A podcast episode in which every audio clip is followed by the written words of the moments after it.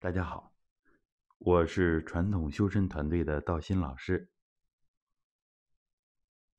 这些年呢，有很多的粉丝都在说：“老师，我杂念特别多，那我是不是不适合练功啊？”其实这是一个完全错误的观念，因为我们的粉丝里边绝大多数人元气是不足的。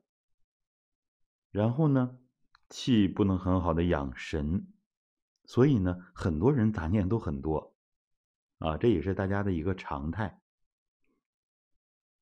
正是因为杂念多，才更适合练功啊，更应该练功。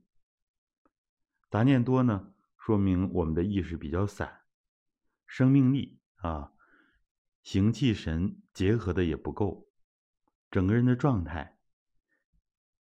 是急需要调整的，啊，所以呢，通过一个人的意识的状态，就是杂念的多少，最简单的，就能看出来一个人的身体状况怎么样。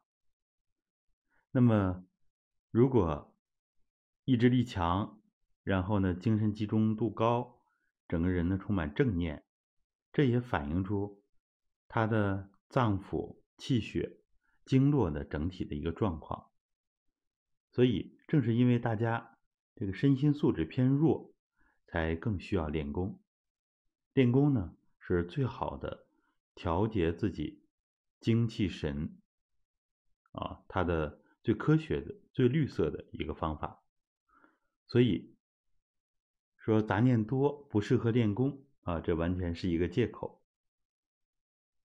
我们也希望能够帮助更多的人把身心素质。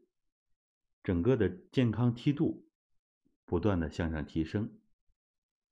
好，如果想获取免费的资源，可以微一下助教五七幺幺二八六七八。各位再见。